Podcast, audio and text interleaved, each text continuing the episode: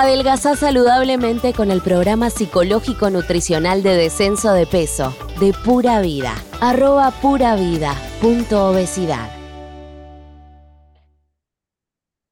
Bueno, el tema que, un poquito hablamos con Lu y que estuvo bueno porque en realidad salió de la necesidad de, de Lu, eh, pero creo que es un tema que nos compete a todos o que a todos nos moviliza en algún punto, es el tema de saber decir que no.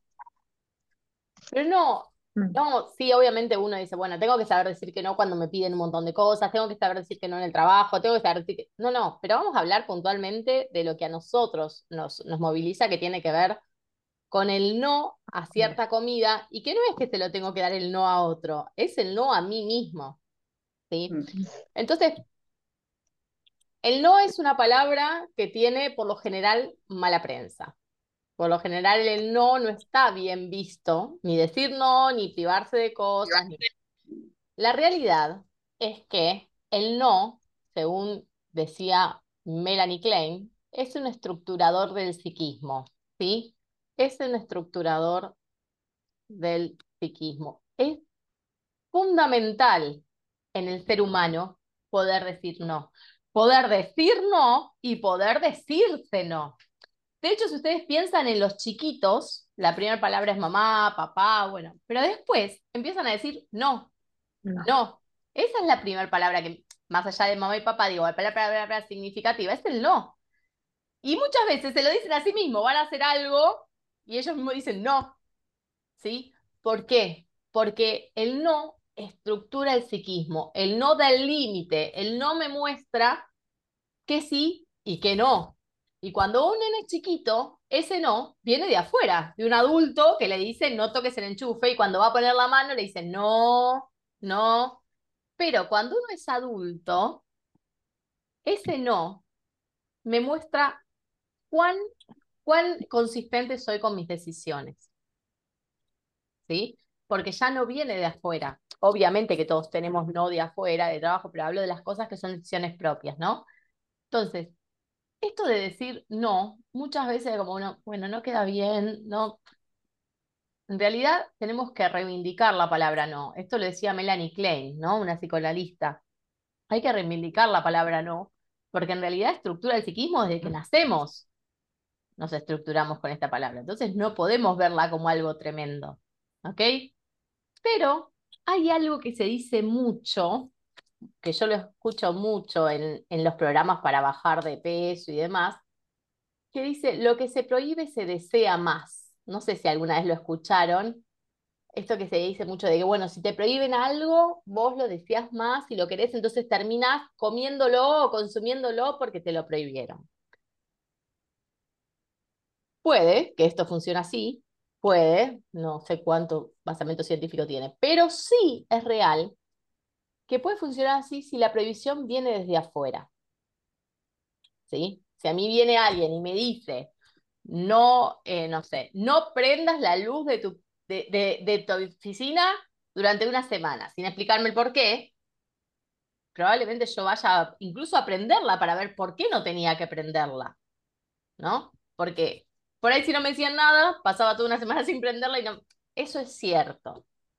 Pero cuando yo entiendo el por qué y la prohibición o la decisión de no consumirlo viene de mí misma, no tendría que desearlo más. No como estructura psíquica, o sea, no como mecanismo psíquico.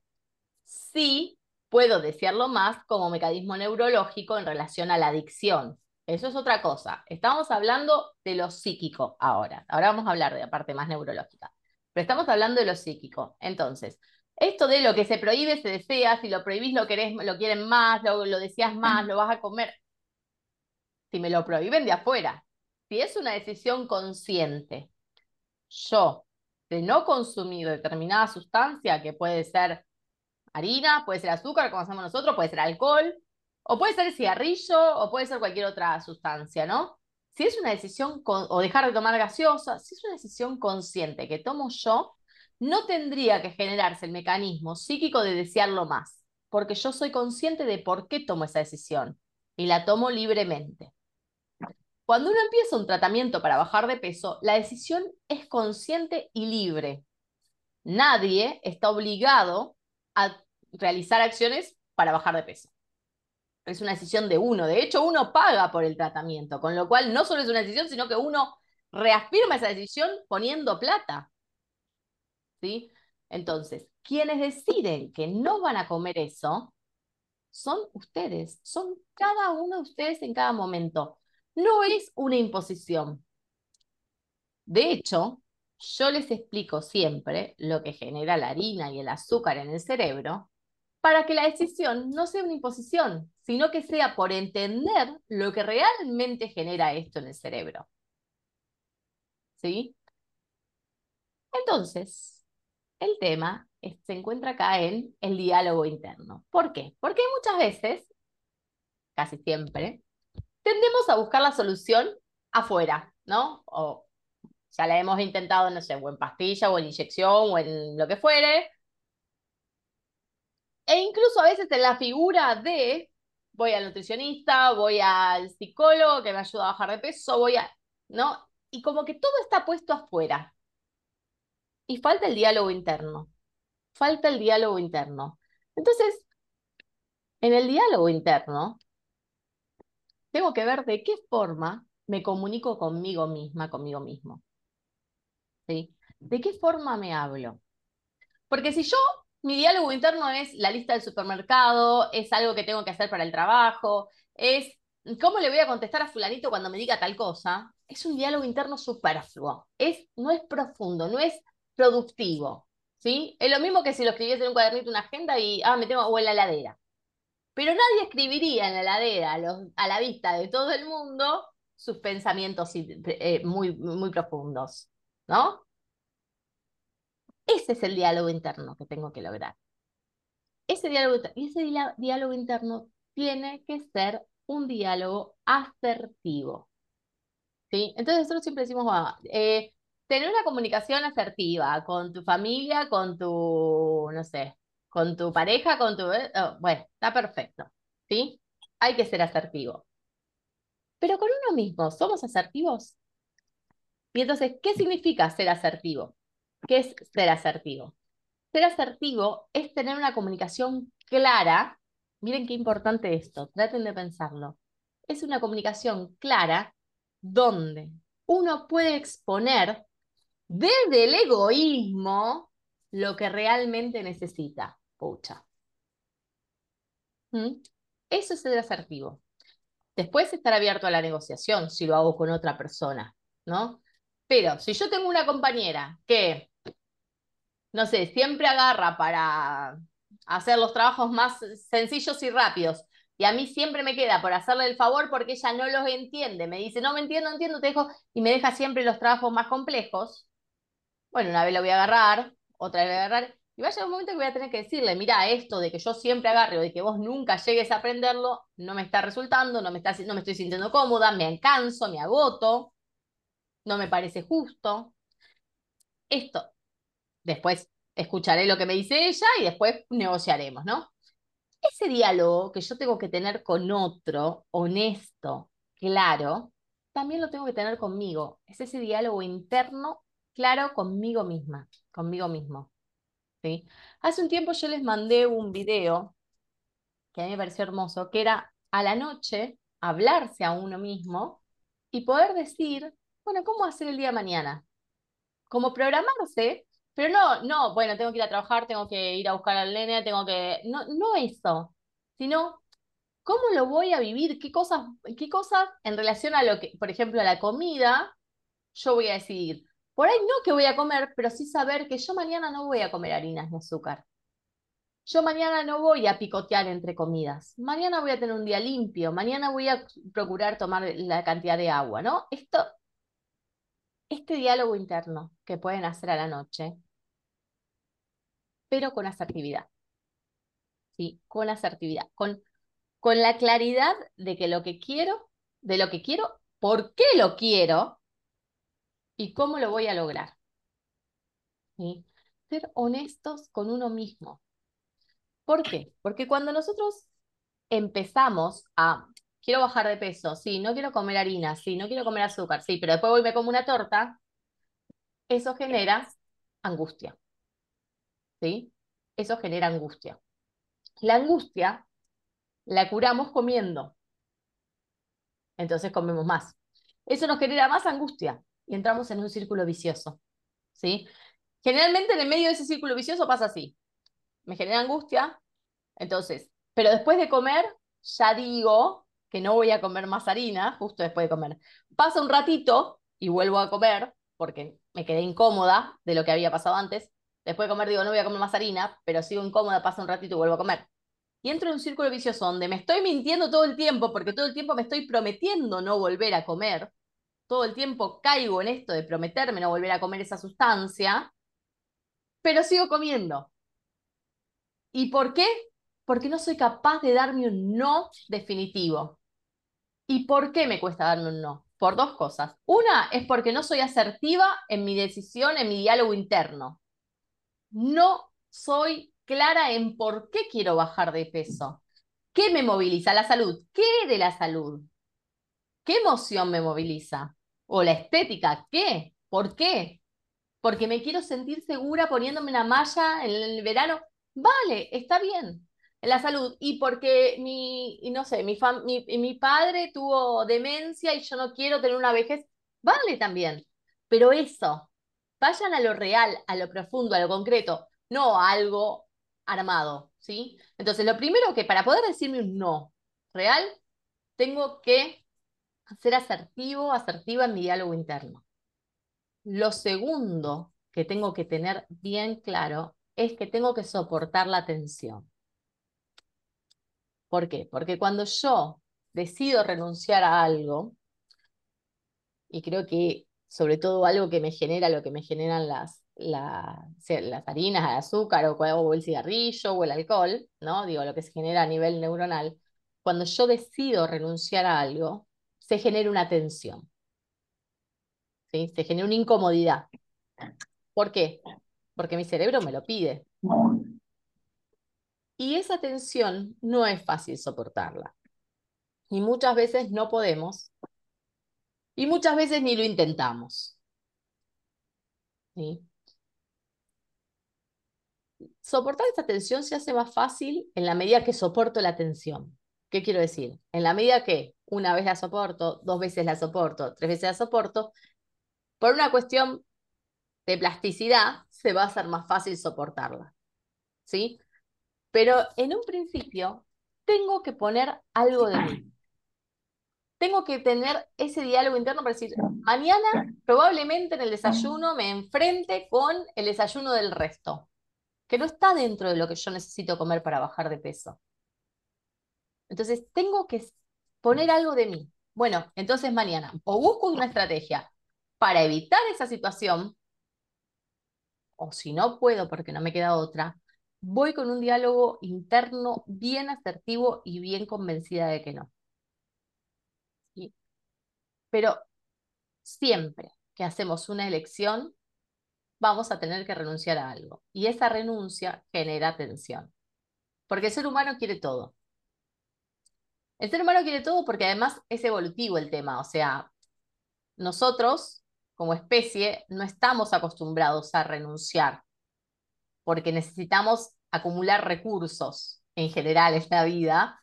Esto es una cuestión de la especie. Necesitamos acumular recursos porque la, porque la vida es incierta. Ante la incertidumbre, ¿sí? Tratamos. Entonces, en general, no estamos acostumbrados a renunciar, ¿sí?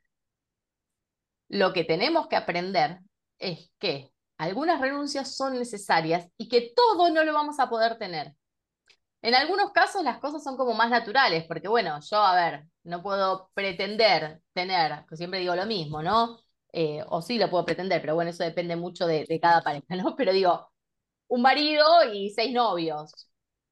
Como, bueno, si yo elijo una persona para acompañarme, tengo que renunciar al resto, no sé. No puedo pretender tener cinco trabajos. Por ahí, si elijo unos trabajos, el resto voy a tener que renunciar, ¿sí? Porque hay una cuestión física de tiempo. Pero en esto es más difícil porque no, lo no nos lo hace la, la, la cuestión cultural o la cuestión física en tiempo, sino que es una es una cuestión de introspección, de estar decidido a renunciar a algo. ¿A qué tenemos que renunciar? Al placer inmediato de la comida. No se puede estar en dos veredas a la vez. Las personas que sufrimos obesidad o sobrepeso, tenemos dos caminos, dos veredas. Yo le doy pacientes así, dos veredas. En una vereda estás delgada. Y en otra vereda comes todo lo que querés, pero estás gorda. No podés tener un pie en cada vereda, porque no avanzás. Entonces, ¿en qué vereda te querés parar? ¿En la vereda donde estás delgada, pero sabés que hay una renuncia? ¿O en la vereda donde estás gorda, pero tenés la, satisfacción inmediata de la comida? ¿En qué vereda te, tenés que, te querés parar? No te tenés que parar. Todo vale. Si vos sos consciente y haces un verdadero diálogo interno, podés tomar la decisión. ¿Yo qué quiero estar? ¿Quiero estar flaca? ¿Quiero estar gorda? ¿Quiero estar flaco? ¿Quiero estar gordo? Estoy gordo. Bueno, no renuncio a la comida. Perfecto. Ah, no hay renuncia. Sí hay renuncia. Hay renuncia a sentirte bien. Hay renuncia a salud. Hay renuncia a, no sé, a agilidad, a movimiento. Hay renuncia. Nos parece que no, pero estamos renunciando. Cuando podemos poner la ropa que queremos, estamos renunciando a disfrutar de vestirnos como se nos canta. Entonces, la elección de la comida implica una renuncia. Y la elección de un cuerpo saludable también implica una renuncia. Implica renunciar a cierta comida. Y no renunciar en el proceso de descenso, renunciar. Renunciar porque en nuestro metabolismo y en nuestro cuerpo ese alimento no sirve. Ese alimento nos engorda, nos inflama, nos inflama el tejido adiposo. Entonces, cada uno puede hacer su elección. Lo que tenemos que saber es que las dos cosas a la vez, no. Y que cuando le digo que no a algo, tengo una ganancia. ¿Sí? Entonces, cuando yo tengo que tomar decisiones sobre mi comida, tengo que pensar bien, y esto lo puedo hacer en cada momento, en cada momento del día que voy a comer por lo menos hasta que esto se haga, eh, eh, eh, digamos, automático, ¿no? Se automatice un poco. En cada momento del día que voy a comer, poder pensar, ¿qué quiero yo? ¿Qué quiero para mí? A ver, Lorena, ¿qué querés estar flaca o gorda? Listo. Honesta, honesta. Un minuto de introspección, honesta. ¿Qué querés, estar flaca o gorda? Quiero estar flaca. Bueno, esto no lo puedes comer. Esto te inflama el tejido adiposo vas a seguir engordando o no vas a bajar a lo sumo. ¿Sí? Ser honesto con uno mismo.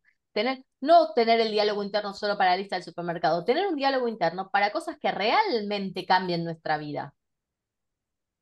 Y que esas decisiones que yo voy tomando hoy, en un mes, me van a cambiar la vida. Y en un año, ni se imaginan. Pero las tengo que tomar hoy. Porque la fantasía de que solo por desearlo las cosas llegan es de Disney. No es real. ¿Sí? Solo por desearlo las cosas no llegan. ¿Las tengo que desear muy fuertes? Sí, perfecto. Pero tengo que hacer algo para, para que funcione. Tengo que hacer algo para que las cosas me salgan. No alcanza con desearlo con todas mis fuerzas para que se haga realidad. ¿Sí? Algo tengo que hacer. Eso de desear con todas las fuerzas tiene un fundamento neurológico también. Pero en realidad el fundamento neurológico termina en la acción. ¿Por qué? Porque cuando uno visualiza, visualiza, visualiza, termina generando eh, las cuestiones en el entorno para llegar a eso. No fue magia, lo hiciste vos con tus actitudes. No fue magia. Cuando vos visualizaste estar delgada, estar delgado, y lo visualizaste, y haces meditación de visualización y lo haces, haces, empezás a generar en tu entorno situaciones que te lleven a eso. Por ejemplo, comer más saludable. Por ejemplo, empezar el gimnasio. Por ejemplo, tomar más líquido. Pero no fue magia, no fue porque lo deseaste fuerte. Porque lo deseaste y lo tuviste muy presente, empezaste a hacer las cosas que te llevaron a eso. ¿Sí? Entonces, todo lo que nos pase, de acá una semana, de acá un mes, depende de nosotros en relación a esto. Hay otras cosas que nos exceden, pero en relación a esto, ¿sí? Depende de nosotros. Lo que yo pese de acá un mes depende de lo que yo coma hoy, y mañana y pasado. No hay otra cosa. ¿Sí? Depende del líquido que tome, depende del movimiento que ponga, pero depende de lo que yo haga. Entonces, en ese diálogo interno, donde debería ser el diálogo más fácil, y es el que menos tenemos en realidad, pero debería ser el más fácil de todos, porque es con uno mismo y no se puede juzgar el diálogo interno, ¿sí? Pensar, ¿por qué quiero bajar de peso? ¿Y qué estoy dispuesta a renunciar para bajar de peso? Si es que estoy dispuesta a renunciarlo. ¿Sí? ¿Qué estoy dispuesta a renunciar? Tal vez digo, no estoy dispuesta a renunciar. Mira, Lorena, la verdad es que para mí es un precio muy alto el que hay que pagar. Yo no estoy dispuesta a renunciar a eso. Bueno, vale. Está bien. ¿Estás dispuesta a renunciar a otra cosa? Que es a sentirte segura, a sentirte bien, a sentirte saludable, a moverte, a agacharte, a correr un colectivo. Renunciás, eso, eso lo renunciás, porque si vos tenés 30 kilos más, eso lo tenés que renunciar necesariamente. No hay otra, no no hay vuelta que darle. ¿Sí? Pero bueno, te quedás comiendo. No es juzgable. Cada uno puede tomar la decisión. Pero, sean honestas, sean honestos, piensen qué quieren para su vida, de qué vereda quieren estar, si en la vereda del descenso de peso o en la vereda del engorde. ¿Y saben qué? Cuando, cuando se sepan en qué vereda quieren estar y se empiecen a parar en esa vereda, desaparece lo que se llama disonancia cognitiva. Desaparece la angustia. Porque la disonancia cognitiva es esto de, quiero hacer algo, o digo que quiero hacer algo, y hago otra cosa. Eh, quiero ahorrar, pero me la paso gastando con la tarjeta. Quiero bajar de peso, pero me la paso comprando comida comprada, eh, comprando comida hecha, digamos. Quiero, quiero algo desde mi boca, incluso desde mis pensamientos, pero en mis acciones hago lo, lo contrario. Eso se llama disonancia cognitiva. Y eso genera angustia. Y vivir con angustia es desgastante es desgastante. Entonces, o digo, no, la verdad ya está, prefiero quedarme con mi sobrepeso, con mi obesidad, me abrazo a esto y listo, o, loco, me voy a parar en la vereda del delgado, de la yo delgada, me voy a parar en esta vereda y voy a actuar en consecuencia. Y se borra la disonancia cognitiva y se borra la angustia. Porque si no, cualquier tratamiento que hagan va a ser primero que se va a abandonar, pero aparte va a ser muy difícil de tolerar. Porque cuando vivo en angustia, va a llegar un momento que abandono el tratamiento. Y esto pasa, esto cualquier tratamiento. Abandonan el tratamiento, no, porque al fin y al cabo no estoy haciendo nada. Ah, ¿y lo abandonaste y se resolvió? No, lo abandonaste y por un rato te sentís mejor, porque sentís que igual, total estabas, no estabas haciendo nada, te sentías peor cuando veías que los otros hacían y vos no. Entonces lo abandonás y te sentís un ratito mejor, y después llega un momento que igual no querías tampoco eso. Entonces, en vez de decir, bueno, me, agarro de lo que, de, lo, de la energía de los otros, me espejo, me espejo en lo que están haciendo los otros. Y aunque sea de a poco me voy subiendo a ese carro, no, me corro para evitar la disonancia cognitiva. ¿Saben qué? Esa sensación de que la, evitaron cuando salen de un tratamiento, sea esto, sea cualquiera, dura muy poquito. Porque después te das cuenta que vos lo que querías era bajar de peso.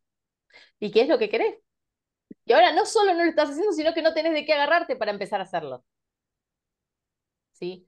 Entonces, yo de verdad creo que lo fundamental es que haya un diálogo interno, que realmente se sienten con ustedes mismos, con ustedes mismas, y puedan pensar qué quieren y qué están dispuestos a renunciar si yo soy honesta conmigo misma y si yo soy clara, clara, asertiva conmigo misma, en la comunicación conmigo misma, va a ser más fácil que soporte la tensión. No va a desaparecer la tensión. La tensión no desaparece, ¿ok? Solo la voy a soportar mejor. Esto también es importante. No va a desaparecer. Ah, no, porque yo tengo claro que quiero bajar de peso, va a desaparecer mi tensión. No, pero la voy a soportar mejor. Nosotros, las sustancias por las que solemos transgredir no es una manzana, no es un puerro, no es una lechuga. En realidad transgredimos por carbograsas, transgredimos por harinas, transgredimos por azúcar o por ultraprocesados. ¿sí? ¿Y por qué transgredimos por eso? Porque son las sustancias que tienen impacto en el núcleo accumbens. El núcleo accumbens es la parte del cerebro donde impactan las sustancias que generan adicción, es la parte de gratificación del cerebro. ¿sí? Entonces yo digo, no voy a comer más de esto y, y voy a soportar la tensión. Desde lo psíquico, oh, genial. Desde lo neurológico, la atención va a aparecer, porque el núcleo me va a decir, no, no, para, dame la sustancia, si me la venís dando siempre. ¿Cómo voy a hacer frente a esta situación sin la sustancia? ¿Cómo voy a sentir placer sin la sustancia? Eso nos lo va a decir. Eso lo va a decir. Entonces, tenemos que estar preparados para esto. No ser ingenuos y pensar que solamente con tomar la decisión. No, también vamos a tener en contra eso. ¿Mm? Bueno, soportemos la tensión. ¿Por qué? Porque en la medida en que yo deje de alimentar al cerebro con esto, y en la medida que deje de darle, de decir, bueno, bueno, mañana me pongo las pilas, bueno, bueno, después empiezo, bueno, bueno, hoy es un poquito nada más, bueno, bueno, ya, en la medida en que abandone esos hábitos, el cerebro también se empieza a retejer.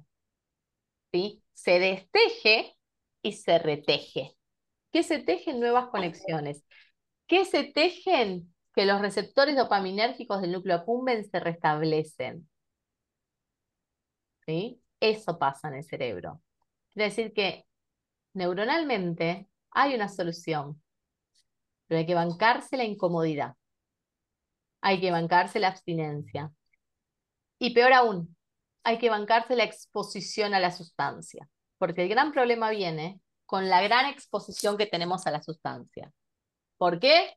Y porque vivimos en una sociedad que consume y que se la, se la invita a consumir este tipo de alimentos. Ese es el gran problema. ¿sí? Que estamos llenos de publicidad, que estamos llenos de negocio de comida rápida, que estamos llenos de aplicaciones que nos venden enseguida, que estamos llenos de gente que la consume. Entonces, hay una exposición muy grande a la sustancia. Bueno, en la medida en que nosotros podamos limpiar el cerebro, generar este, este, esta ventana de abstinencia, cada vez va a ser más fácil. Y no les digo que tienen que generar una ventana de abstinencia de seis años eh, y que, bueno, en seis años, sí, obviamente que el cerebro lleva años para recuperarse, pero una ventana de abstinencia de cuatro días ya hace que el quinto sea más fácil.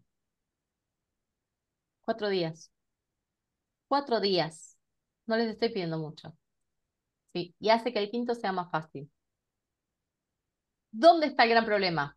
Yo puedo llevar una ventana de abstinencia cuatro días, el quinto va a ser perfecto, el sexto va a ser perfecto, el séptimo, perfectos, y de repente al día número 10, como algo. ¿Qué pasa? Hay que empezar otra vez. Hay que empezar otra vez. Hay que empezar otra vez. Hay que empezar otra vez. Porque el cerebro vuelve al embate dopaminérgico. Vuelve a lo mismo que pasó antes. Es imposible, es tremendo, entonces tengo que abandonar todo y dedicarme a ser gorda. No. Toda, toda recuperación de adicción cursa con recaídas. No hay otra forma de que curse. No hay nadie que no tenga recaídas. En cualquier adicción. No hay nadie que no tenga recaídas. De hecho, si ustedes ven, no sé, en, en, los eh, alcohólicos anónimos o bueno, lo que sea, que ponen padrinos. ¿Por qué ponen un padrino? Porque se espera la recaída. No hay adicción que curse sin recaídas en, recuperación, ¿no? Que curse sin recaídas. ¿Por qué nosotros íbamos a ser diferentes? Si la misma estimulación que da la comida la da la cocaína, la da el alcohol y la da, bueno, la metanfetamina, la nicotina da más estimulación. ¿Por qué? ¿Vamos a ser diferentes? No, yo también voy a tener recaídas. ¿Qué tengo que hacer ante la recaída? Volverme a limpiar. Tener mi ventana de abstinencia, volver a limpiar. Una recaída no me va a poner 30 kilos encima. Y cuatro días de abstinencia sí me hacen bajar. Y tener de 15 días de, de limpia sí me hace bajar de peso. Y que un día me coma algo, no voy a engordar. Es lo que les digo siempre. Una, una pizza a la semana no me engorda y una ensalada a la semana no me adelgaza. es la sumatoria de lo que vaya haciendo. ¿Sí? Pero una cosa es que yo a los 10, 15 días tengo una recaída y otra cosa es que esté todos los días queriendo empezar. Si yo estoy todos los días queriendo empezar, hay algo conmigo que tengo que hablar. Si yo estoy todos los días pensando, hoy me pongo las pilas y me levanto y me como un alfajor, hoy me pongo las pilas, desayuno viene, al almuerzo me como un plato de fideos, hoy me pongo las pilas, y eso pasa todos los días, hay algo conmigo que tengo que hablar. Tengo que dejar de entrar en este círculo vicioso de estar constantemente empezando, yendo a la nada misma, porque estoy siempre parada en el mismo lugar, y sincerarme, decir, bueno, a ver, ¿qué es lo que querés? ¿Qué es lo que quiero? Quiero bajar de peso, pero no me está saliendo. Bueno, a ver, Lorena, ¿por qué no te está saliendo? Pensemos, ¿dónde te está costando? No sé, hoy tengo una paciente, por ejemplo, eh, al mediodía, porque vienen todos mis hijos a comer y vienen en diferente horario. Bueno, busquemos la estrategia para eso.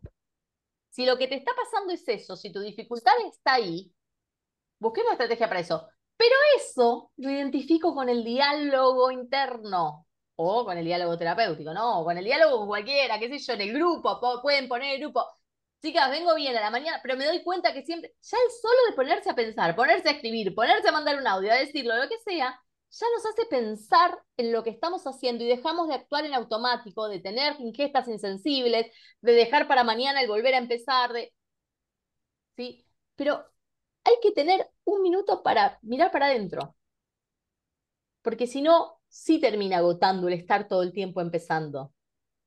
Agota incluso la autoestima. Porque cuando yo estoy todo el tiempo empezando, me estoy mandando un mensaje a mí misma, que es que no lo estoy pudiendo hacer, que es que no soy constante. ¿Sí? Y no somos así, porque los que estamos acá, quien no hizo una carrera, sostuvo un trabajo. Quien no sostuvo un trabajo, tuvo una pareja y sostuvo una familia. Que no sostuvo una familia, no sé, sostuvo... Todos sostuvimos algo, todos fuimos constantes en algún aspecto de nuestra vida. Es mentira que no somos constantes, lo que me falta es la constancia. No, lo que te falta es la tolerancia a la frustración. No es la constancia. Constante sos, pues si no, no serías profesional, no estarías trabajando hace tantos años en el mismo lugar o no tendrías la pareja y fumándote a tu pareja durante tantos años. Sos constante. No hay tolerancia a la frustración. Entonces, donde las cosas empiezan a salir mal, tac, tac, me voy. ¿Justo con qué? Con esto. ¿Por qué? Porque no soportaste la tensión.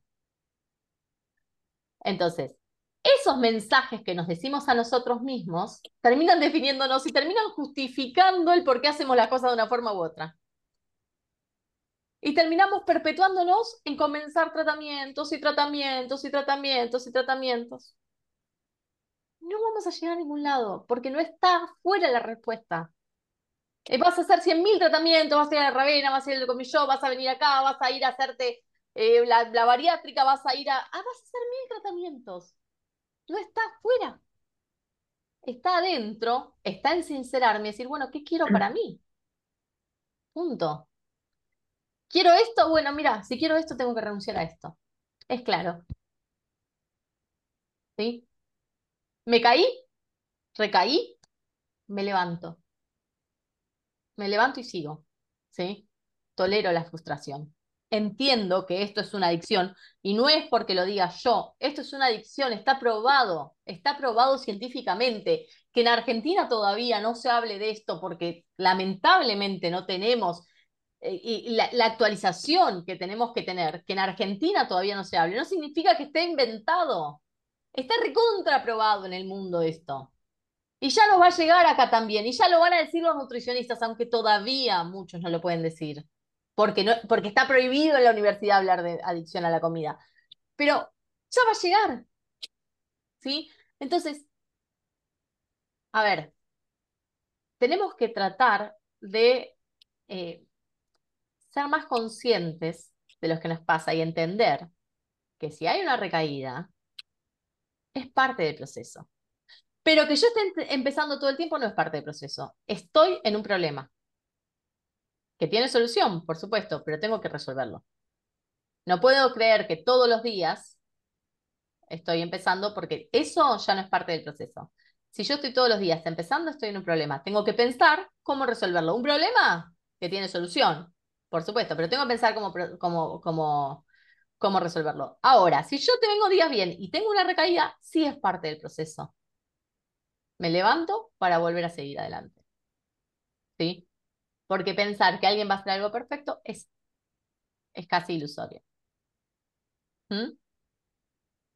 Bueno, entonces, quiero que quede claro esto. Y ya les corto. Decir no, decirnos no, es positivo. Nos estructura, nos marca el límite, nos dice hasta dónde sí, hasta dónde no. ¿Sí? Para cualquier ser humano, no solo para nosotros que tenemos que bajar de peso. El no es positivo.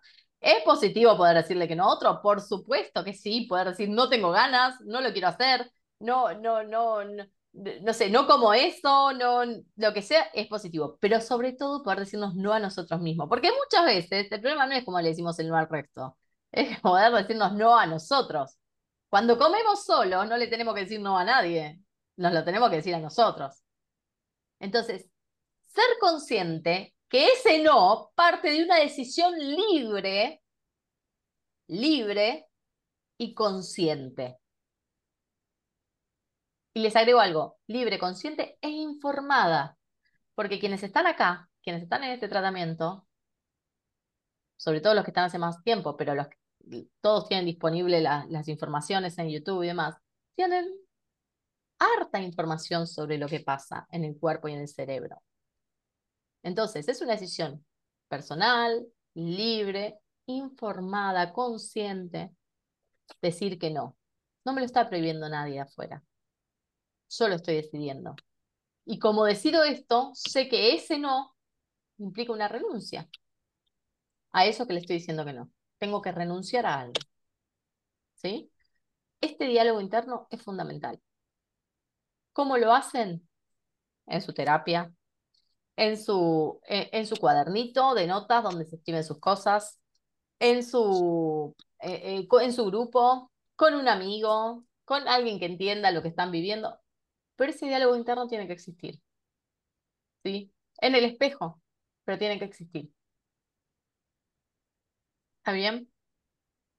Yo les aseguro que la tensión de renunciar a ciertas cosas cede con el tiempo.